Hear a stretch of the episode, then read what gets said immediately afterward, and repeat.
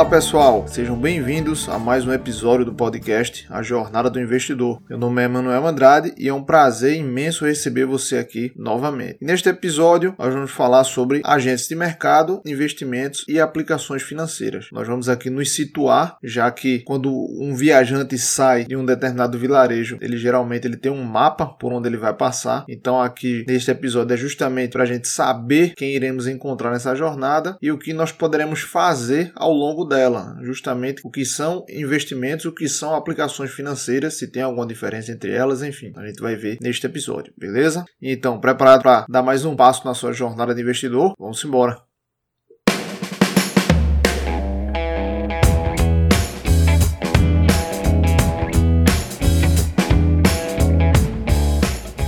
Antes da gente falar sobre investimentos e aplicações financeiras e se há alguma diferença entre esses termos, né, é necessário a gente falar sobre alguns pontos importantes, como os agentes do mercado financeiro. A minha intenção aqui não vai ser aprofundar sobre esses órgãos ou sobre esses agentes que vamos falar aqui, até para o podcast não ficar chato, né, meio pesado, com muita coisa técnica. Depois você pode fazer uma pesquisa aí na internet para complementar os seus estudos, suas informações e fica bem melhor porque você pode fazer isso em um outro momento. Meu intuito aqui é só te dar uma base, um conhecimento prévio sobre esses agentes, para você ter noção de quem participa do mercado financeiro, beleza?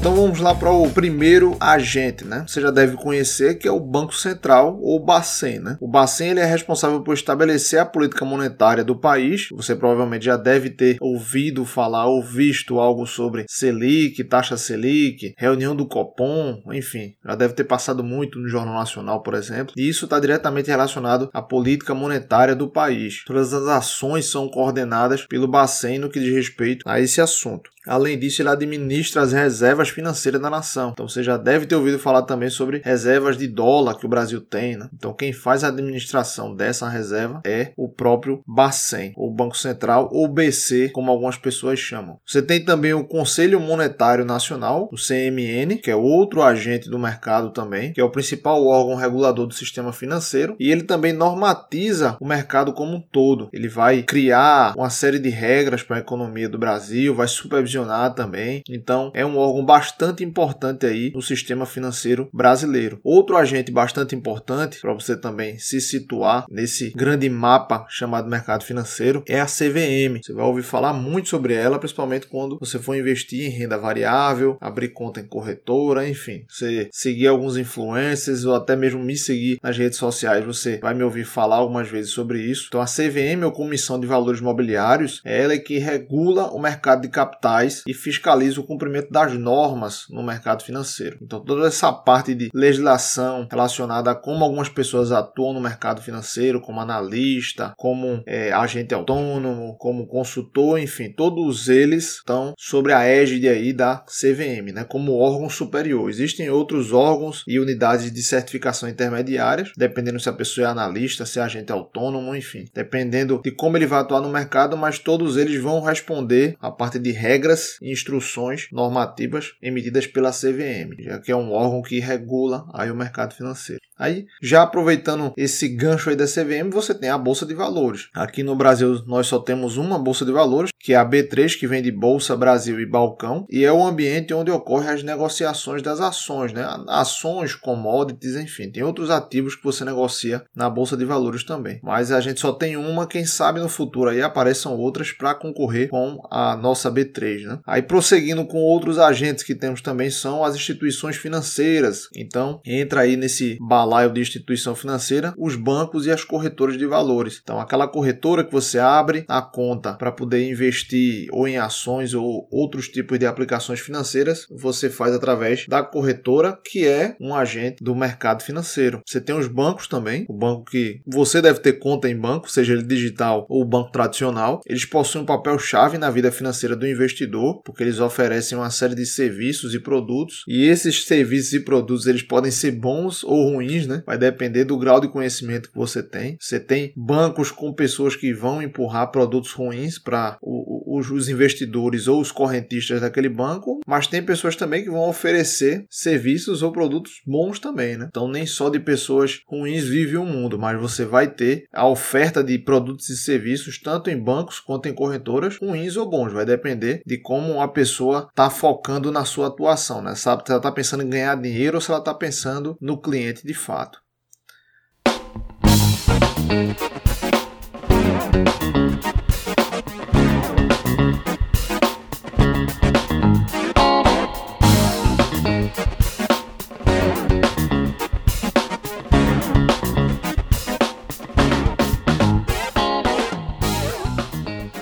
Outros agentes que estão nesse meio também são os fundos de investimentos e os emissores de títulos, que isso aí vai ser falado mais à frente em outros podcasts. E por fim, você tem a pessoa física. Ela é um agente do mercado financeiro. Então, eu, você ou qualquer outra pessoa que investe ou toma dinheiro no mercado financeiro é um agente do mercado financeiro. É um player, né? Um, faz parte do mercado financeiro. E é nesse ponto que eu quero focar o papel da pessoa física nessa parte de investimentos e aplicação financeira e como ela está relacionada diretamente aí com outros players.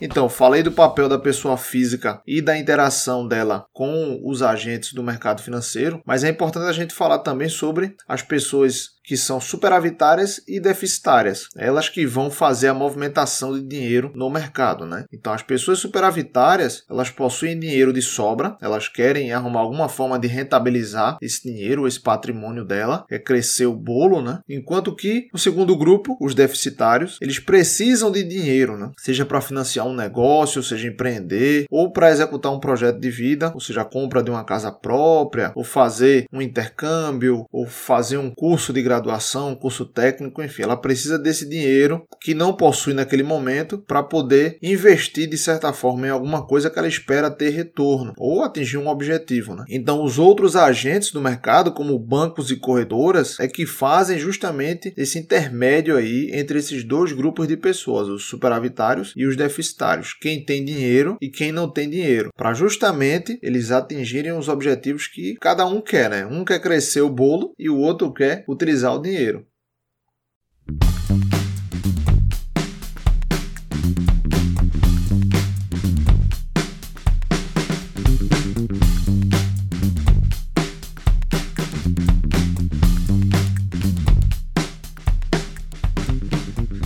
E é aqui que a gente entra numa parte importante do mercado financeiro, que chamamos de funding ou financiamento. Então, sabe aquele dinheiro que você coloca lá na poupança, você lá deposita todos os meses e ele está lá paradinho? Então, esse dinheiro aí, nesse caso você é um agente superavitário, né? Você tem a capacidade de poupar. Esse seu dinheiro que está lá guardado, o banco ele vai pegar e vai te remunerar com um valor de juros mensalmente. Só que esse dinheiro que está lá guardado, na verdade, ele pega e vai emprestar a outra pessoa, cobrando uma taxa de juros maior. E geralmente essa taxa de juros que ele cobra de outra pessoa vai ser suficiente para remunerar você, que está com o dinheiro lá emprestando ao banco, né? Está lá disponível para o banco, e também para remunerar o banco que está fazendo essa parte de intermediação aí. Então ele pega de uma pessoa superavitária, empresta para uma pessoa que é deficitária, essa pessoa vai trabalhar com esse dinheiro aí e ela vai ter que devolver para o banco com uma certa taxa de juros. E é assim que funciona a parte de ligação entre quem tem dinheiro e quem precisa do dinheiro. Isso acontece de forma semelhante, por exemplo, quando você compra títulos públicos ou títulos do Tesouro Direto. Né? Então você está emprestando dinheiro ao governo que vai te pagar uma remuneração em cima desse dinheiro daqui a alguns anos, dependendo do título que você está comprando, né? e você vai estar tá financiando o país, seja através de obras ou outros tipos de atividades que o país tem que fazer. Mas basicamente o que você está fazendo é pegando seu dinheiro, ou seja, você é um agente superavitário, o Estado é um agente deficitário, está precisando do dinheiro e ele se compromete a te pagar uma taxa de juros para poder utilizar o seu dinheiro para as atividades que ele precisa.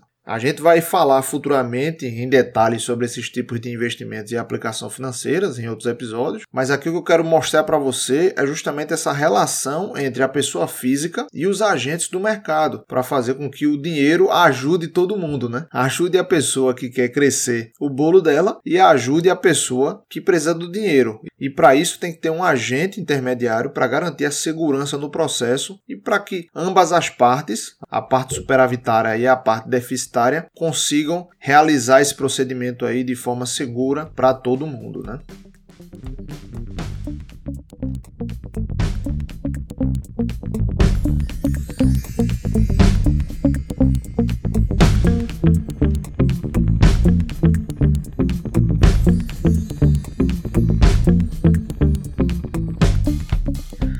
Tá, Emanuel, eu vi que você falou aí sobre investimento, sobre aplicação financeira, mas tem diferença entre esses termos? Será que é tudo a mesma coisa? O que é que você acha?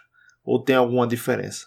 Então, eu fiz uma série de pesquisas sobre esses termos, até porque eu confundia também antigamente, eu considerava a mesma coisa, investimento ou aplicação financeira, mesmo significado, né? Mas só que eles possuem diferença, tem diferença entre investimento e aplicação financeira. Geralmente, uma aplicação financeira, ela envolve um retorno certo. Você já sabe quanto vai receber e muitas vezes é um tipo de dinheiro que você vai precisar no curto prazo, em alguns anos ou alguns meses, você vai ter que sacar esse dinheiro de volta. Então, a parte de renda fixa, em geral, é uma aplicação financeira, porque você está colocando dinheiro em um determinado local em que o agente financeiro vai pegar esse dinheiro e vai trabalhar com ele para poder te remunerar, né? E remunerar o próprio agente também. Você não vai estar tá tomando muito risco aí. O risco aí é praticamente, não diria zero, mas é um risco mínimo comparado com outros tipos de investimentos, né? Você quer que o dinheiro trabalhe para você, você tem noção de quanto você já vai ganhar, porque é uma aplicação de renda fixa, e a pessoa que está tomando esse dinheiro, que vai fazer o funding ou financiamento, ela vai,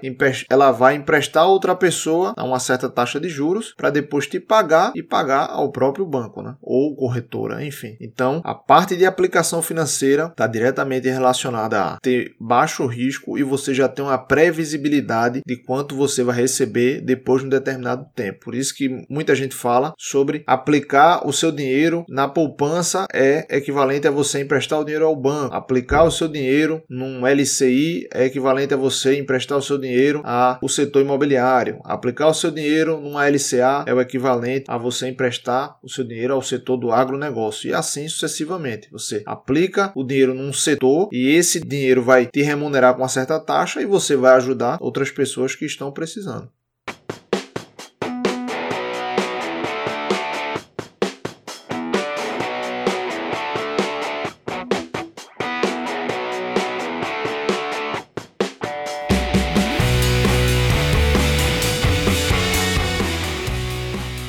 Já com investimentos é diferente. Você vai tomar risco na maioria das vezes. E esses investimentos eles podem ser classificados como quantificáveis e não quantificáveis. Começando pelos quantificáveis, um investimento desse tipo é aquele que você coloca o seu dinheiro, você vai investir, você não vai aplicar, você vai colocar o seu dinheiro, mas aqui o retorno que você quer em cima desse investimento ele é esperado, ele não é um retorno garantido. Ele pode inclusive dar um prejuízo, pode simplesmente você perder tudo. Então, por exemplo, quando você investe em ações de empresa, não é garantia que ela vá subir no longo prazo. Se a empresa no meio do caminho vai mal e quebra e você não vende suas ações ao longo do tempo, né? Você vai perder dinheiro, vai fatalmente ir para zero e você perdeu aquele investimento que você fez. Mas o contrário pode acontecer também, né? Pode se valorizar, a empresa pode começar a crescer e trazer valor para você e a, a ação subir que nem um foguete, né? Aí o dinheiro que você investiu pode crescer de forma exponencial e o seu patrimônio pode ter um retorno absurdo absurdo ao longo do tempo. Mas perceba que existe um risco envolvido. Você vai crescer o seu patrimônio com o passar do tempo. Essa é a expectativa que você tem, é o que você espera, mas você tem que estar ciente dos riscos que você está se expondo, porque não é garantia que você vai ter um retorno financeiro, porque você está investindo o seu dinheiro em algo que tem risco.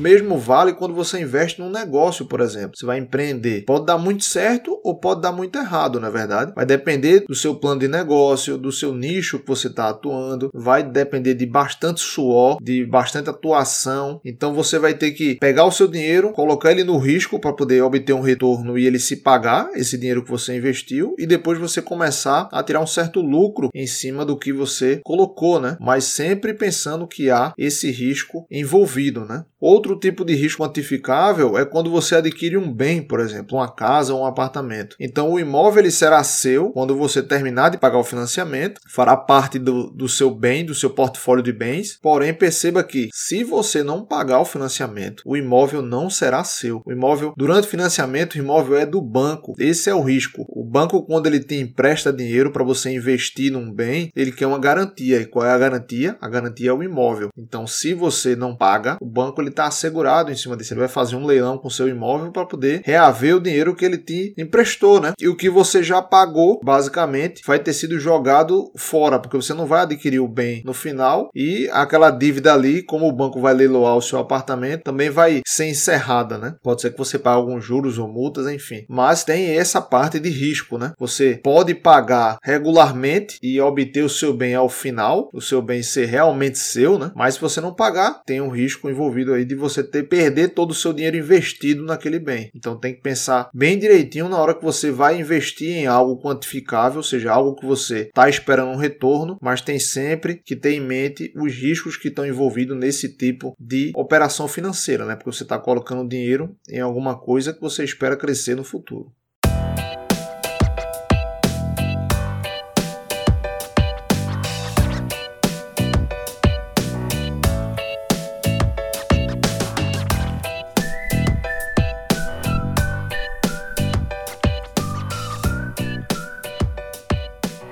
Então, acabei de falar sobre a parte de risco quantificável, mas e o risco não quantificável? Esse aí é aquele que envolve o risco, mas você não tem como estimar de fato o seu retorno. Você não tem como mensurar uma expectativa de retorno. Enquanto lá na aplicação financeira você já tem noção de quanto vai receber e no investimento quantificável você tem a expectativa de que isso cresça, o seu investimento cresça, no não quantificável você realmente não tem noção de como mensurar o retorno dele Um exemplo que eu posso dar aqui é você pagando um curso de graduação, você fazendo uma faculdade particular, por exemplo. A maioria das pessoas, quando ela escolhe um curso e ela investe em um curso, em uma área específica que ela quer se formar, ela pretende trabalhar nessa área que está se formando. Não, mas não tem como estimar o quanto de dinheiro vai tirar quando tiver formado, né? O quanto vai, quando vai reaver ou quando vai reaver esse dinheiro que ela investiu no curso após se formar. Isso pode demorar anos, pode demorar meses meses, mas vai chegar no momento que ela vai conseguir reaver o dinheiro que ela investiu. Porém, existe os riscos envolvidos nesse tipo de investimento. Por quê? Existe o risco de você pagar o curso inteiro e acabar ao término do curso não trabalhando na área. Muitas vezes, inclusive, a área que você vem a trabalhar não tem nada a ver com o seu curso de graduação, não é nem uma área correlata. Então, nesse caso aí, o investimento ele pode não ter sido um bom negócio, concorda? Você investiu tempo investiu dinheiro em um curso que você esperava que fosse atuar, mas ao término não foi aquilo que você achou que queria, ou então o mercado saturou, ou o mercado não está tão aquecido e você teve que migrar para outra área e acabou que você se identificou com essa área que você está trabalhando no momento e que não tem nada a ver com a área que você se formou. Isso pode acontecer. Então tem esse risco. Não é quantificável por quê? Porque você investiu num curso de graduação, numa especialização, num tipo de expertise expertise que você quer desenvolver, mas você não tem como quantificar ao final disso se aquele investimento valeu a pena, se você conseguiu reaver aquele dinheiro que você aplicou. Claro que tem outros tipos de ganhos que você vai obter ao longo desse, desse seu curso, da execução do seu curso, né? Você pode ter conseguido um ótimo network, você pode ter amadurecido bastante, ter também aprendido sobre várias coisas ao longo do curso, mas pode ser que esse investimento tenha sido em vão. Então tem esse risco e não tem muito bem como você quantificar os impactos disso. Né? Outro tipo de investimento não quantificável é quando você investe em momentos em momentos como uma viagem, ou então você quer sair para jantar com, com a sua esposa ou com seu marido, ou com seu cônjuge, você quer fazer um passeio com seus filhos, você quer fazer um curso de intercâmbio. Então, o retorno desse tipo de investimento ele é imensurável. Você não tem como é, quantificar o quanto isso vai trazer para você de volta, porque você investiu nesse tipo de momento. Né? Pode, inclusive, ser uma péssima experiência. Né? Você desembolsa uma quantia razoável de dinheiro para, de repente, fazer um intercâmbio intercâmbio e você vê que o intercâmbio não foi lá essas coisas, você está com uma expectativa lá em cima e o retorno não foi tão bom. Então tem essa parte também de você ter o risco de desembolsar uma quantia, uma viagem, já imaginou você vai pagar uma viagem super cara? Imagina nessa pandemia, né? Pessoal que no início viajou para a Europa pensando que ia passear por vários países e de repente os países fizeram lockdown e as pessoas tiveram que ficar presas nos países, não podiam nem voltar para o Brasil, tinham que ficar gastando o que tinha e o que não tinha para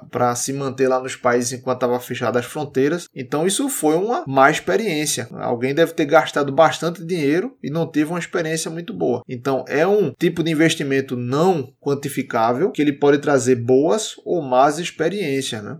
Mas o importante é que, ao fazer esses tipos de investimentos, você está sempre visando obter um retorno legal dele, mesmo que esse retorno não seja quantificável, é que isso de certa forma contribua para a sua vida ao longo dessa jornada aí como investidor ou ao longo dessa sua jornada chamada vida também, né? Pode inclusive te impulsionar nos seus investimentos para você atingir os seus objetivos. De repente você começa a investir em viagens todos os anos e você começa a querer trabalhar ou investir melhor para poder ter ter mais desses tipos de viagens todos os anos, né? Então é uma forma de estímulo também para que você corra atrás das coisas e consiga aí atingir os seus objetivos de curto, médio e longo prazo.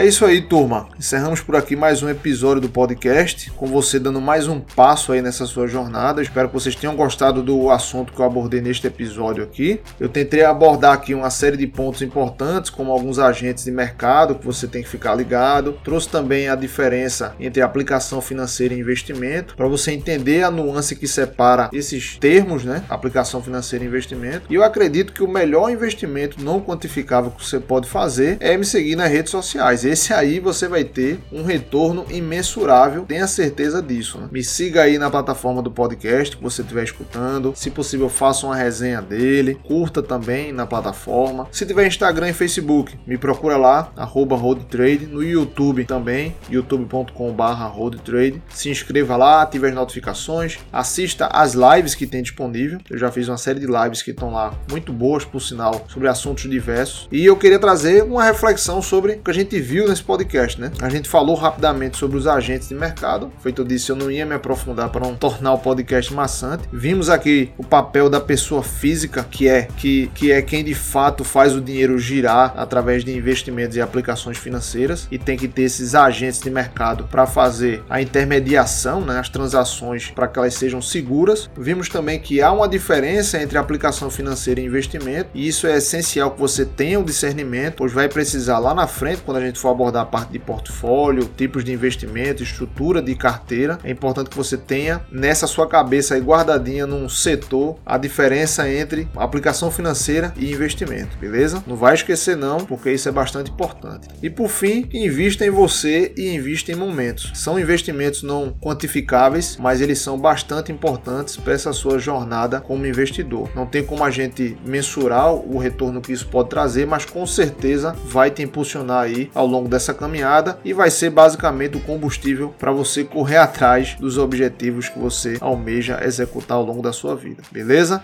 Eu fico por aqui. Um grande abraço para vocês, meus queridos e minhas queridas que chegaram até o final desse podcast. Fiquem com Deus e nos vemos no próximo episódio. Tchau, tchau.